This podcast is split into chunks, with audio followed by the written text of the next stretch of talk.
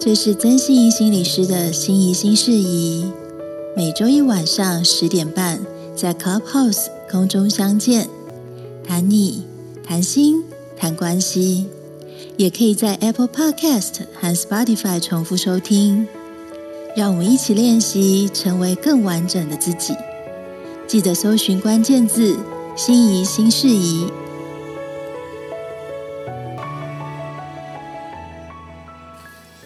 大家晚，大家好，欢迎大家收听《心仪新事宜》。今天时间是二零二二年的五月二号，我是九耀。Hello，收听今夜一杯 Podcast 的朋友，大家好，我是 Sandy。Hello，我是曾心怡心理师。Hello，哎，心仪哦，那今天是五月二号，然后大家明天的话，准备又要开始上班哦，年假过了。那这个年假过后啊，我们就我忽然就想到一件事情，因为最近看到我看到很多的我一些日本朋友，他们开始在放黄金周。那对于这个日本人来讲，他们就有遇到一个很大的一个状况，为什么呢？因为我那时候在日本的时候啊，我就有听他们来讲，他们说霓虹镜哦，那个依旧感由外，就为什么依旧感由外，就是他们的胃肠都很弱、那他们只要一紧张啊，什么紧张的时候，就是经经常，比方说要去做 present 啊，或者是要跟上司要出要出去跟客户去呃访谈啊之类的哈、他们就会经常跑厕所。那那时候我就在想哦，想说，嗯，那他们是不是会有这么弱的这样的一个肠胃哦？会不会是因为他们常喝这个绿茶？我不晓得说我这样的想法对不对，心怡。嗯？其实这个就很像我们在讲的那个大肠肌躁症，哦，就是我们在讲的肠燥症。其实肠燥症，如果我们从生理的检查原因比较发现说，哎，你的肠胃本身没有太大的问题的时候，其实很多时候我们都会觉得这个应该跟压力有关，吼。那我自己其实，在国中的时候就非常惊艳到这件事，就是呃，国中念了一个，就是到目前还是升学为主的学校，这样。那我印象很深刻哦，就是我那个教室是前后都有走廊的这样子，那我坐在最后一排的最后一个这样，然后我只要考卷一发下来，我就会超想要上厕所，然后我就会从那个后面的门出去上完厕所再回来写考卷，这样就度过了我我国三那一年这样。等到我自己后来念心理系以后，才知道哇，这个是肠燥症的一种哦，也就是压力在影响你的肠胃了这样。所以其实刚刚以九友刚刚的例子来讲，就是其实大家可能或多或少都有一些经验，就是你在压力大的时候会有一些生生理反应。那这生理反应可能包含，就是有的人会手心冒汗，那有的人会比如觉得自己会呃上台的时候可能就会紧张到说不出话来这样子。好，那这个是语言的部分。那也有一些，比如说慢性的压力，就会很多人是现代病，包含是胃食道逆流等等的这样子。所以其实大家现在越来越清楚知道，就是其实压力跟情绪真的会影响到我们的身体状况。那很明显的就是会影响到我们的肠胃表现这样子。嗯，对啊，但就是就是，我发现我每次在跟你讲话，我手心都会冒汗了。啊，真的哎，真的让你每个礼拜压力都这么大，真的不好意思这样子。不过还好你每次这一集都可以顺着看，学着怎么样调试压力这样对，子。所以大家收听这个心理心事也非常重要哦。那不过这就切入到我们今天要谈的一个主题哦，就是说，那这样的话，肠道的健康跟我们的情绪健康之间是有关系的吗？所以我我在想，有一些朋友可能是因为今天这个主题进来的哈，就是往往我们过去想到就是肠道健康，会想到益生菌。我想请问九友，你会想到什么？益生菌、养乐多、养乐多吧，就是或者是呃，我们在讲的，就是可有很多的，比方说优若乳之类的这些东西，我想到是这些东西。对，所以我们看到像那种优酪乳啊、养乐多的广告，都会看到，就是它在帮助我们。呃，有的人就会写说，它在帮助我们减少过敏，在帮助我们增加对于外在环境的抵抗力。哈，所以我们很多的时候，对于益生菌或者对于肠道健康的概念，其实都来自于养乐多、优酪乳等等的这样，或是再连到就是过敏来袭，这个四个字大家应该就会印象很深刻这样子。但是今天我们想要讲的就是，其实我们的肠道健康其实跟我们的情绪很有关系，吼。那这个可能有一些朋友听过，有些朋友没有听过。这其实近五年来、十年来的一个研究的趋势，吼，大家在研究这个肠道的健康跟我们情绪有什么关联，这样。那这个部分，我等下第二段的时候会先跟大家慢慢的叙述。第一段的时候，我先来跟大家谈，就是前面我们有跟大家谈，就是压力会影响到我们的很多人说的，呃，比如说你的手心会冒汗、心跳加速，甚至是觉得你的蠕动变快。所以，其实我们常常在讲压力，压力，压力不一定是心理的感受而已。吼，其实压力大部分我们会可以从就是三个面向来看我们一个人的压力反应。吼。第一个面向就包含我们在讲的情绪，情绪就是我们觉得压力很大的时候，可能会觉得闷闷的、重重的，很想要发脾气，然后对什么事情都觉得很难以忍受。比如说，今天爸爸妈妈如果因为呃公司的状况压力很大，回家听到孩子吵一点点声音，就觉得快要俩拱。这个就是压力在影响我们的情绪的调试，跟情绪面对其他事物的耐受程度。那第二个部分，压力会影响到就是呃行为。有的人压力大的时候就会一直抽烟，他就没有想就一直抽烟；有人压力大的时候就会拿起酒来喝；有人压力大的时候就开快车。这就是很多，当然也有压力大的时候就赶快去买个东西。这个都是压力在我们行动跟行为上面的反应跟表现。所以，为什么特别讲这个行为的状况？就是，呃，大家可能如果知道我的专长，其实都是在探讨妇女健康跟孕产期身心健康这样。那近年来，其实就在探讨有关于产后忧郁的爸爸。那产后忧郁的爸爸在临床上的观察，一来产后忧郁的爸爸很难去求助；那二来，因为爸爸们有的时候不容易去讲自己的心情，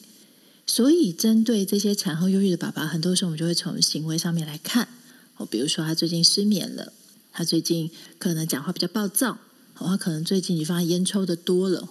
这个行为的征兆都是在帮助我们了解一个人，他如果他的个性上情绪比较压抑，或是他的话比较少的时候，我们可以从这些行为来观察到他的压力反应。也包含是青少年，青少年很多的时候他们不说自己的心情的，但是我们可以从他的行为反应里面大概知道他的压力。好比说青少年的拒学，青少年的很多的时候不想出去交朋友等等的。那压力的第三种表现就是我们的身体了，就我们刚刚前面讲的大肠肌躁症或是胃食道逆流等等。吼那我这边想要跟大家讲一个非常重要的前提，就是身体有任何状况的时候，大家千万不要因为啊今天听了心仪新事宜讲说，哦，我今天有这些状况，就是压力太大了，吼。哎，先不要这样子哦，先去让你做一些检查，让呃内外科医师确定你的身体反应里面不是有任何身体的病灶，我们才会去想到心理的状况。这是一个很重要的点，也是每次我在各个场合在讲述压力的时候要跟大家澄清的，后免得大家有的时候因为怕看医生，不想看医生，就说啊没有啦，我只是压力大这样子，有的时候反而会耽误你在身体上面的就诊。那我自己在身体上面的反应，除了刚刚在讲我在求学时代的状况之下，另外的身体反应还包含几件事，就是我从就是生完小孩以后，就发现我的体质改变，就是我只要就是天气变化或是我自己的情绪状况比较不好的时候，我就开始长汗疱疹。那我开始觉得说这什么东西啊？我怎么从没长过这种东西？这样就害皮肤科医师就说这个就是汗疱疹，就是跟你的呃你的免疫系统跟你的压力很有关。那可能因为怀孕生产改变你的体质，所以现在只要一有什么变化的时候，我的关节的部分就会长出那种非常痒的汗疱疹，那就不堪其扰这样。可是也因为这样，我就会更了解说，其实压力会影响到我们的身体反应有很多吼。那我想举几个例子来讲，就是呃，我大概有遇到几个男性的个案，他们来求助的时候很特别。他们来求助的时候，第一个都是他们告诉我，他们有治不好的皮肤过敏这样子。那他们治不好的皮肤过敏，他们可能去了各大皮肤科，好，然后在皮肤科完，可以想象就是会去看中医，然后看了半天以后，很多医生都跟他讲说啊，你这种皮肤的问题吼，就是压力太大。所以有的时候就会辗转的到心理师这个地方来这样子。那我发现这些皮肤有状况的男性都有一个很强烈的特色，就是其实你不问，你会觉得他人他人生没有发生什么事。可你细细的问，就发现说我有几个男性的个案，就发现原来他们在这个皮肤问题之前，通常人生有一个很大的改变。我不是说人生很大的改变就一定会造成这样的压力反应，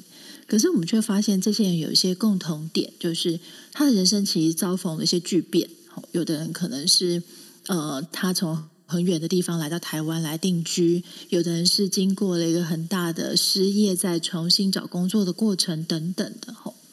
可是好像他们都把这些过程，因为呃，比如说失业了，他就赶快要找工作，我没有时间管我的情绪了，我要拼命拼命的把问题解决掉，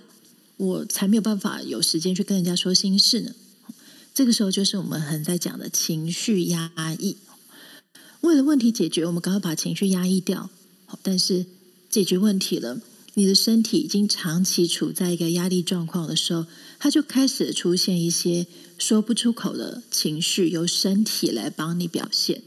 那有的人真的就像我这这几个个案，他就会有皮肤过敏的问题。那有的人更严重一点的话，他可能会就突然哎，觉得我身体怎么某某某一块突然没有知觉，会变得麻木等等的。所以这些状况其实都在告诉我们一件事情：是身体它其实就是我们情绪表达的一个方式。当我们不太能够用我们的语言来表达我们的心情，或是我们也不太能够让其他人其他方式来帮我们分担心情的时候，压力它可能就会变成我们身体的反应。那听众这时候可能会觉得奇怪，说：那为什么压力会造成身体反应？那呃，可能有部分的听众都听过所谓的自律神经失调，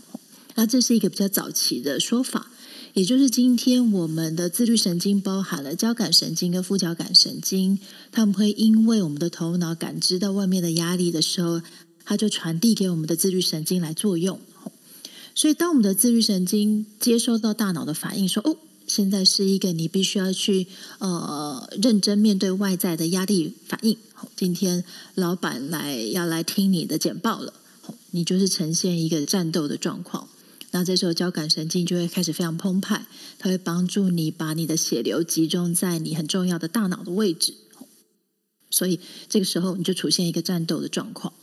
那如果报告完了没事了。哦，那你放松了，那你的身体接受到这些状况了，副交感神经会起来跟交感神经做拮抗，你的身体就放松了。这是我们人一般来说的一个呃起伏这样子。但是如果有些人他长期处在一个慢性的压力状况，他每天都要战斗，我每天都要战斗，比如说。近年来非常多的个案，他有的因素是他白天他有工作，他要看台股；晚上他可能要看美股。那现在有因为在做虚拟货币的关系，他又必须要更紧盯着虚拟货币的起伏，所以几乎时时刻刻他都在看盘。那这个时候身体就会进入一个状况，就是时时刻刻都在战斗，所以。我们的自律神经接收到的就是他没有休息的时候，就会产生到我们前面讲的失调，就会产生很多压力反应。他搞不清楚现在你是要不要放松了，所以一律都处在一个比较战斗的状况。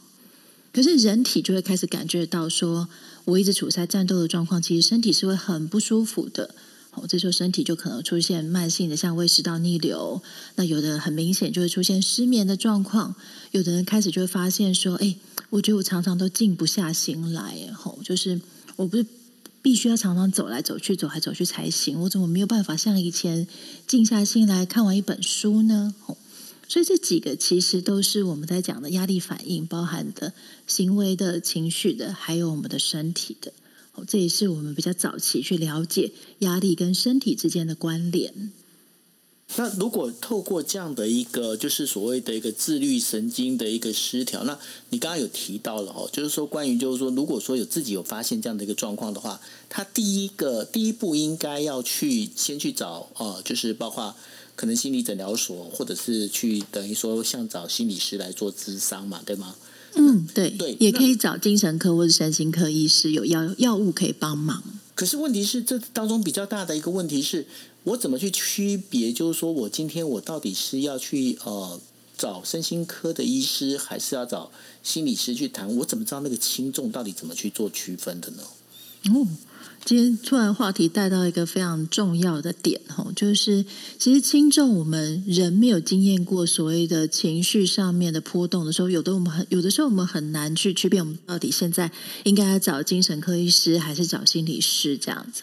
那我觉得大部分人他区分的方式就是第一个，你接不接受，你想不想要一开始就用药，这是很多民众。都在跟我谈，他一开始哎觉得我那么严重吗？我必须要用药吗？吼，所以就会先来我们这边跟我们心理师谈。那我们心理师有我们自己，就是比如说我们有诊断标准，我们有自己的学理，会知道现在的状况大概严重度是哦，我们用谈话、用认知改变就可以调整的，还是我们会建议搭配一些轻量的药物来帮忙会比较好。那这边我可以举一个简单的例子来讲，就是慢性失眠吼。很多慢性失眠的人，他来到心理师这边说已经痛苦不堪了，吼，就是他长期处在一个失眠的状况，那已经导致他白天非常没有精神，那呃晚上看到床以后又被失眠的感觉给制约，吼，一想到我今天晚上到底睡得着还睡不着，哎，就睡不着，吼，这是慢性失眠很大的表征。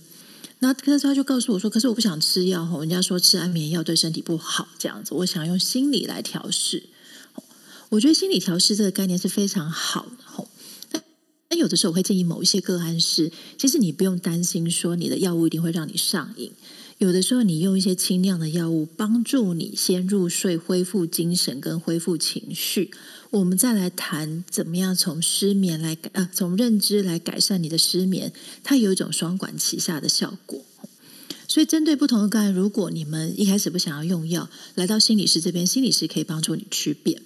那如果今天你觉得哦，你觉得你你的住家周围就有蛮多的身心科诊所，你想要去听听看医师的意见，医师也不会第一次就告诉你说你一定要用药，他也是会让你选择，他也是会告诉你说哦，我觉得你的状况目前还不需要吃药，但是你可以去找心理师谈谈。所以简单的方法是你不知道就问人，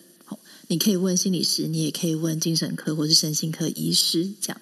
可是呃，我记得有看过一篇报道，就说啊，就说如果你今天心情不好的话，你情绪不好的话，你可以吃香蕉。那你可以吃香蕉，然后你吃完香蕉之后，你就会变情绪，会变得开心。那也就是说，有很多人想说，我又不想吃药，可是我觉得说，我现在心情不好，我暂时应该应该还不用去找心理吃吧？那我难道我吃药呃食补的部分？难道可以对我有帮助吗？嗯，所以，我我觉得这个连接真的非常好哦。就大家对于吃药看心理师，基本上都会觉得好像已经到了一个生病的地步，这样。所以，希望能够用自己呃帮忙自己的方式，我觉得这概念没有错。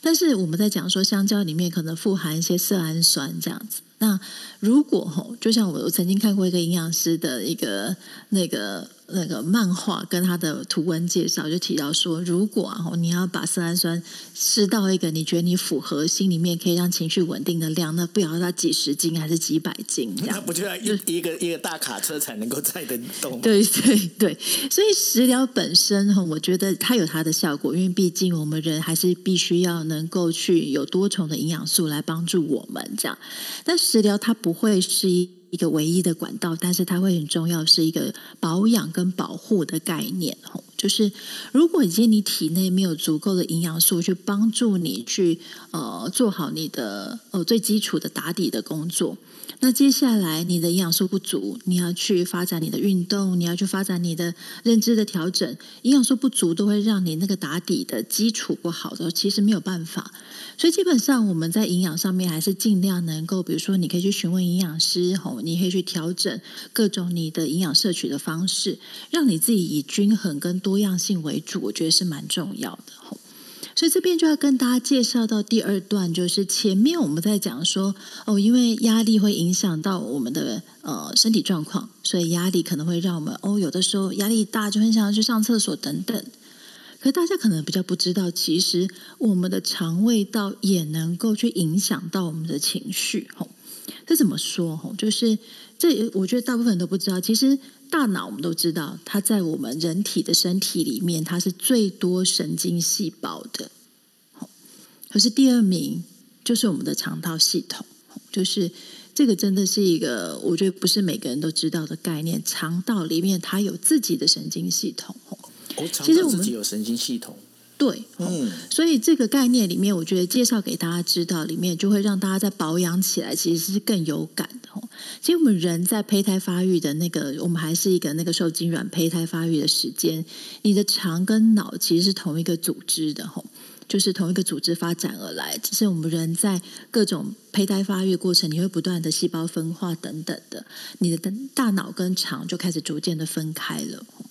所以有一个名词叫做肠脑轴线，就是肠道跟大脑之间其实是连接起来的。对不起，我差点我才想到脑满肠肥，对不起。哎，也对呀。所以这现在是脑跟肠，古人就知道他们是合在一起的。对，我还真能熬哎吼。但是肠道里面，我们都知道，这个可能大家就知道，里面有非常多的微生物群。大家就听过好菌啊、坏菌啊，我们要增加体内的好菌啊，减少坏菌，这个大家都听到的。所以其实我们就可以再把它这个轴线再更拉长一点，就是我们的呃体体内的各种微生物群。我们的肠道跟我们的肝脑，它其实连接起来同一个轴线的，就像我们身体里面有一个呃很重要的高速公路。可这条高速公路，因为它连接的范围非常的长，它会连接到我们的内分泌，连接我们我们的中枢神经系统，连接到我们的免疫，跟刚刚我们提到的自律神经系统。所以这边大家就可以想象哈，如果肠它已经自己有它自己的神经系统，又连接到脑。再连接到我们肠里面的各种微生物群，所以其实肠道的健康，它直接的跟间接的就会影响到我们的大脑，再联想到我们的自律神经的反应。所以就会有非常非常多的研究。也许大家不知道，在在研究肠道菌跟各种情绪的关联。那现在肠道菌的研究跟情绪的关联，会已经细到是会研究不同的菌种跟不同的情绪疾患。像我刚刚念到的一个文献里面，它就是在连接不同的菌种，对于我们在讲忧郁，跟早期我们在讲的躁郁，它之间的，比如说哪些菌类跟忧郁有关，哪些菌类跟躁郁，也就是双极性疾患有关，已经研究到这么的细了，这样子。那这其中其实为什么？其实可能有的人会听过所谓的血清素。就是忧郁的人早上起来，因为血清素还没有办法上升，所以很多忧郁的人他在早上起来会心情特别的不好，这样子。所以血清素跟我们的情绪非常有关联可是大家可能不知道，血清素里面有很大一部分我看到的数字有人说七八十，百分之七十到八十的呃血清素是由我们肠道来制造的，而不是由我们的大脑哎。所以这边我们就可以更知道，其实肠道本身的健康，它跟我们的情绪就会有一定的关联。吼，包含我们在讲其他的神经传导素，像多巴胺、像 GABA 这两种跟我们的情绪健康有关的神经传导素，都可能会跟我们的肠道微生物群其实有关。那讲到这边，大家会不会就想说，哇，那如果我今天本来在吃精神科的药物，哦，身心科的医师已经开药给我。那我可以不要吃了吼，我改吃这些跟我的肠道健康有关的食物，或是我们在讲各种其他的益生菌，会不会我就不用吃药了？吼，这部分我想要先跟大家讲，这部分我会持保留的态度吼。原因是因为每个人会呃使用到精神科或身心科的药物的状况都不一样吼，有的人可能视觉失调，有人躁郁，有人是忧郁。那跟我们在讲肠道菌，因为不同的肠道菌种，它所连接到跟我们身体反应也不太一样。有些菌种它可能跟我们的情绪有关，有些菌种可能跟你的过敏有关，有的菌种跟你的消化其实有关。所以大家可能不见得知道怎么吃，可是贸然就使用了，比如说你就吃大量的香蕉，或是你就是服用呃益生菌来停药，吼，这边我们是不建议的，吼。再加上每个人的身体适合的停药减药的方式一定都不一样。哦，如果你今天对于这个，你对于你使用药物，你真的好想有一天，哦，我是忧郁症的患者，我想要停药，吼，那呃，这时候请你就是，那我可我要问我的医生，我可不可以使用某些食疗或是益生菌来代替？哦，我建议是你一定要跟你的开药医师讨论。看怎么样的搭配跟怎么样的减药方式才会是最适合你的。这边是我在这段里面想要提醒每一位听众的。所以说，比方说像呃，刚刚提到的，不管是香蕉也好啦，那有人也在讲说，哎，可以吃鱼油啊、坚果这一些，就是呃，我们在讲这些食物，它本身它只是当成搭配，而你不应该以它为主，因为如果你今天有呃，包括精神呃、身心科的医师帮你开的药的话，你还是要按照身心科医师所开的药的这个处方来走，应该是这样的理解没错嘛？吼。嗯，没错。我希望大家都能够建立一个很正确的概念，就是呃，很多的时候我们要把自己身体的认识，除了我们去多方知道自己的呃身体需要什么之外，去摄取知识，比如说听我们的心仪心事宜等等。但是跟你的专业咨询这件事情就不能够断。我觉得这个是非常重要的概念。是，那所以说，在我们在讲，就是说你刚才提到的这个益生菌啊，哈，那益生菌当当中跟肠道之间的这个相互的关系，有没有更多的一个连接可以让我们知道的呢？嗯，所以我们就会早期哈，比如说，呃，可能二十年前我们在讲说调整你的身心健康有哪些方法呢？吼，那有很多人就会想说，哦我们要练习保养我们的大脑，吼，让我们的大脑处在一个稳定的状况。吼，这个概念就包含是你可能常常练习呃冥想静心，让你的大脑处在一个比较稳定的状况，或是我们也可以学习到很多转念的方式来帮助你这样子。吼，那也包含就是你要怎么样去改变你的生活，趋吉避凶，找到适合你的生活方式，这些都跟我们的保养我们的大脑，跟让帮助我们调节情绪跟压力有关。这是我们在从大脑往我们的身体走这个路线，这样子。对，你在讲说大脑的保养这一件事情啊，嗯，就是因为我们现在呃，应该是说我们现代人跟过去最大的不同在于，我们经常会遇到很多的突发的状况。那我我记得，比方说呃，在呃今年二月初的时候，那那时候呃，就是一直都知道说哦，这个俄罗斯在乌克兰边境，然后。不晓得说什么时候他要去呃，就入侵乌克兰，所以我记得我那时候大大概我好几天都没没办法睡好，为什么？因为我都是起来第一件事情我就会检查我的 Twitter，然后看 Twitter 上面是不是有最新的讯息这样子。那反而是到了二十四号的时候，哦，就哦，这是俄罗斯军队攻进去了。那攻进去的时候，就发现说哦。所有生活反而就变正常。那我们经常会身边会遇到，因为毕竟我是一个呃新闻工作者，我对这东西会比较敏感。但是有很多人会对其他的事情比较呃会比较敏感的一个状况之下，他可能会因为这样的关系，他可能没办法好好睡觉，他可能没办法好好吃饭。那这对自己的一个身心，就是尤其是对大脑来讲的话，或者对他的肠胃来讲的话，是不是有一些影响？嗯，没错，哎，就是。其实我们大部分人可能不见得你需要用到精神科、身心科的药物，你也不见得需要心理师，但是你自然还是会有每天生活压力的起伏，特别是像这几天的疫情哦，大家就陆陆续续可能觉得哇，快要破两万、三万哦，接下来高峰不知道在哪里，会有一种对于未来的未知感的时候，它其实对我们的身心状况就会是非常大的挑战哦。特别或是像刚刚九位提到说，当战争的消息、各种天灾人祸的消息的时候，它都是大环境在给我们的压力反应。那这时候的确，我们就可以做一件事，这个叫做双向保养我们的身心。吼，那什么叫双向保养我们的身心？然后第一个部分就是像我们刚刚讲的，你要怎么去看待事情，你要怎么去面对事情，是我们学习从头脑去改变，来改变我们的压力环境跟我们的压力状态。学习转念，学习让自己平心静气的方式，这是从大脑走的一个路线。吼，那还有什么样的路线呢？从我们刚刚走，从肠道健康这个观念来讲，哎，它就是一个新的方向，是我们有可能从照顾我们的身体，类似照顾我们的肠道健康，来帮助保养我们的情绪。所以很多人就会讲食疗嘛，比如刚刚九位讲到，就是鱼油啊，后讲到香蕉，讲到的坚果等等，这些的确都是临床上我们在讲，对于我们的情绪，其实是它有帮助的一个关联。所以像我自己，嗯，我之前那个我觉得金钱症候群蛮严重的这样子，所以那个时候我就听了加医科医师的建议的时候，就开始补充。鱼油跟坚果这样来，希望能够帮助我的生活里面不要被那么多生理上面的情绪给干扰，这样子。所以，如果我们从刚刚那个肠脑的连接的角度来看的话，诶，像补充益生菌、食疗，它的确就是从一个照顾我们肠道健康的方式来帮助保养我们的情绪。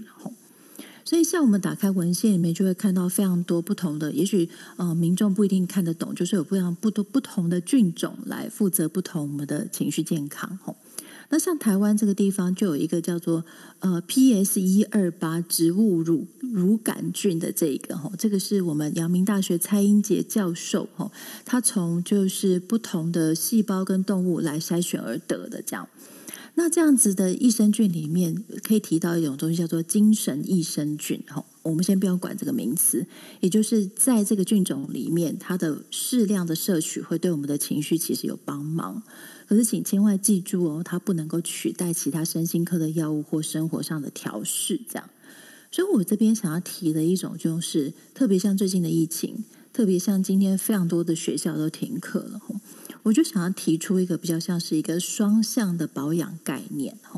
那这个双向的保养概念，我把它综合成下面几点。我觉得综合下面几点，我觉得大家比较能够去知道我们今天想要讲的内容是什么。第一个部分，我想要请大家，不管你是不是压力很大的族群，你都要把自己一件事，就是把照顾你的情绪跟照顾你的身体放的是一样重要的。那这句话，我觉得，我觉得太太太重要。这也是为什么心理心事仪会放出来的一个原因是，大部分人会去照顾自己的身体，也可能大部分人早就开始在服用益生菌或者各种食疗了。可不见得大家会觉得把自己照顾自己的情绪跟照顾自己的身体一样重要。大部分就说情绪就是想太多嘛，哦，情绪过了就没事啦。可是今天我想要请听众听完这一集以后，知道你的大脑跟你的身体时时刻刻相扣。你照顾你的情绪，就是照顾你的身体；那照顾你的身体，就是照顾你的情绪。而且，如果你在心里面建立的概念就是，其实你的情绪真的好重要哦，因为情绪不只是情绪，情绪也会影响到你的身体健康，情绪也会影响到你其他的人际关系，还有情绪其实也会影响到你长期的幸福感。当你越来越建立这样的概念的时候，你才会同时的呃照顾到你的心理，也照顾到你的身体。这是第一点，我想要提供给大家的。那第二点，我想要提供给大家就是运动。我自己讲这个部分很汗颜了。吼，虽然我一直知道运动很重要，我自己认真运动的时候，也会觉得身心状况都比较好。可是运动它真的是一个同时可以照顾到你的身体跟你情绪一个最重要的方法。很多人都知道运动会帮助我们呃释放头脑释放脑内啡吼，这个就是让我们觉得快乐的神经传导素。所以在运动的时候，你当你觉得忘我的时候，你的心情会觉得蛮好的。那从专注的概念来讲，因为运动不管你是重训、跑马拉松等等，你都必须要去专注在你肌肉的使用跟你的双脚跟你的双手上。你的专注会帮助你带向一个心流经验，会让你的情绪也会变得比较稳定。同时，运动它也在保养你的身体，让你的身体可以用的很久。所以，我觉得运动这件事真的哦，大家不要因为疫情就忽略了运动，它是真的能够同时照顾到你的情绪跟你的身体的这样子。这是第二点。那第三点就是非常基本也非常重要的一件事，叫做好好吃饭跟好好睡觉。那这是什么意思呢？不是要大家现在十一点都关上心仪心事仪去睡觉那当然，如果你的睡眠时间都在十一点的话，请你也可以听 podcast 的回放。其实我们的生活中，大部分在上班的人，很容易牺牲的就是吃饭跟睡觉。你想请问九位，你今天花了多少时间吃一顿午餐？我大概花了一个小时吃一顿午餐。怎么那么厉害？为什么？很少很少人花一个小时吃午餐呢，因为今天放假。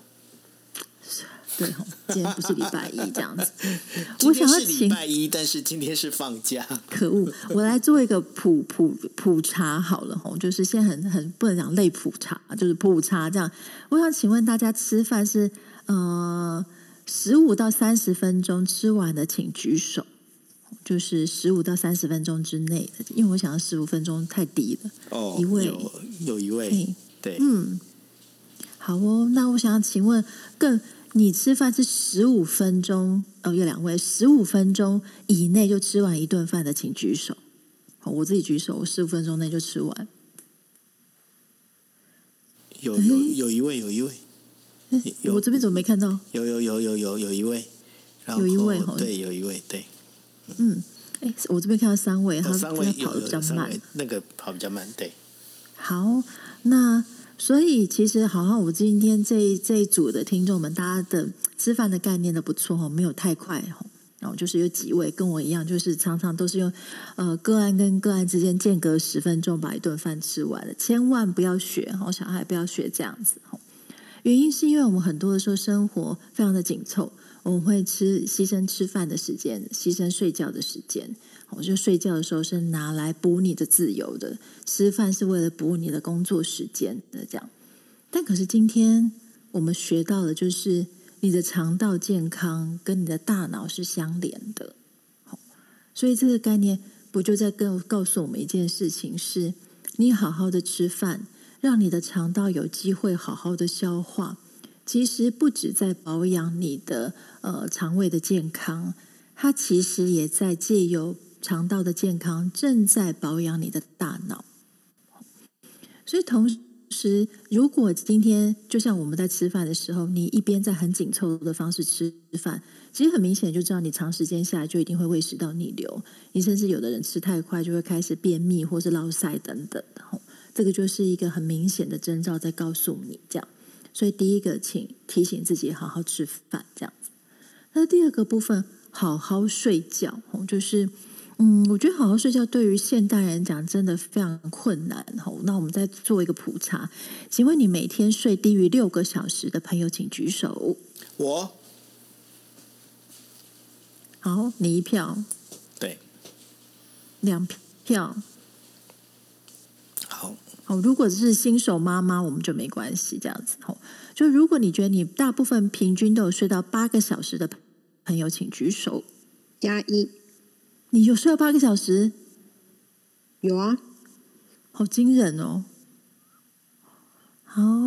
哎，我这边看到一票哦，那其他是睡到什么？没有，刚刚有四票哎，刚刚哦，四票。刚我这边看到比较慢。没有，刚刚那个就是睡不到的那个，跟我同一组的大概有五票。嗯嗯，所以我刚刚在做一个调查，其实想要让大家知道，就是你让你好好吃饭，让你好好睡觉，它就在保养你的身体，因为你的身体就会是你的基础。那当我们好好吃饭的时候，刚刚提到了肠跟脑相连，它也在保养你的大大脑。而好好睡觉这件事，它非常的直接影响到，它就是让我们的大脑休息。睡觉的时候，它是让我们哦哦，如果有学过我们在讲的记忆理论的时候，你白天的记忆会储存成你的长期记忆，所以睡觉的时间你能够越熟越越熟睡吼，你越能够把白天的事情储存起来，变成你你的长期记忆吼。那如果你的生活变得很很很丰富、很精彩，储存下来，它就会变成你心里面的 mindset 的一部分。这样，所以好好睡觉是非常重要的。但是如果如果你今天你发现说你真的没有办法每天好好吃饭，也不能够每天好好睡觉，我们可以掌握一个很重要的原则，叫做动态平衡。什么叫动态平衡呢？就是你发现你今天睡得比较少，那你明天多睡一点。哎，你发现你今天中餐真的你吃吃的非常囫囵吞枣，哎，请你晚餐好好吃吼。让你达成一个动态的平衡，而不要变成一个长期的失衡。我觉得这个是一个让我们的身体跟我们的情绪都可以维持在一个比较稳定状况的很重要的原则。所以我再重述一遍这三项：第一个就是把照顾你的情绪跟照顾你的身体放的是一样的重要；第二个部分就是不要忘记运动，不要让生活变成你不运动的借口。就像我本人。第三个部分，请记得把好好吃饭跟好好睡觉这件事放成你生活中的很必备的项目。如果你真的觉得没有办法的话，那就让你自己维持在一个动态的平衡。哎，可是动态平衡，我忘了说一件事情，就是你得常常觉察你自己。如果你自己常常的没有睡好、没有吃好，但是你浑然不觉，因为你的脑中都装着工作，你脑中可能装着家庭。你浑然不觉在自己身上的时候，你就没有办法动态平衡。所以前提是，呃，听完这集的时候，记得每天想一下，你有没有好好吃饭，有没有好好睡觉，有没有运动，有没有同时把你的情绪照顾好。那这个就不会让我们产生一个压力所带来的长期失衡。嗯，不过我觉得我的那个睡觉的话比较符合啊，就是心仪提到的动态平衡。因为我每我每次只要逮到机会，我就是会睡觉。包括我去剪头发，剪头发每次我的那个理发师每次都跟我讲，他说：“你为什么每次我在帮你剪头发，你都可以睡得那么熟？”好厉害哦！对我，我真的就是完完全全就是睡着。那然后反正醒来可是他技术很好。嗯，没有，我很讲他到后来还怎么样，你知道吗？我我后来我是有有感觉到，他还找了就是那个洗头小弟哦，帮忙把我头扶正。哦，因为因为我睡觉头会点，对吧？人在睡觉的时候头一定会，因为你坐着头一定会点嘛。那他会点，然后他就把头扶正，他他就轻声的跟小弟说：“你你把它扶好，然后他才能够剪剪头发，你知道？”但是没有，但是我要讲的是，就是说，哦，我我只要说每次我只要有机会，我就会好让自己好好睡觉，反而是呃很容易入眠呐，应该是这么讲，就是很容易入眠，然后变深层睡眠，睡眠睡醒来之后，他每次都说：“哎，我剪完头发，好像精神就很好。”那我就说，就是因为刚好就睡饱了这样。差点以为你要介绍那家剪头发店让大家知道呢。那家剪头发店就是在你们在你们那个啊，在你们那附近呢。哦，好，你再告诉我。好，好了，OK，好哦。那其实呢，这今天就跟大家在聊哦，就是我觉得说后面几个重点还蛮重要的。第一个就是说一定要运动，那运动非常重要一一点就是说，你可以把自己的那个呃。心里面的这个，包括从身体跟心灵的这个当中的一个呃这个情绪能够培养出来，然后好好吃饭，好好睡觉。那当中其实让我觉得我收益最多的就是食补这件事情啊，它变它应该是辅助而不应该是主导，对不对，心怡？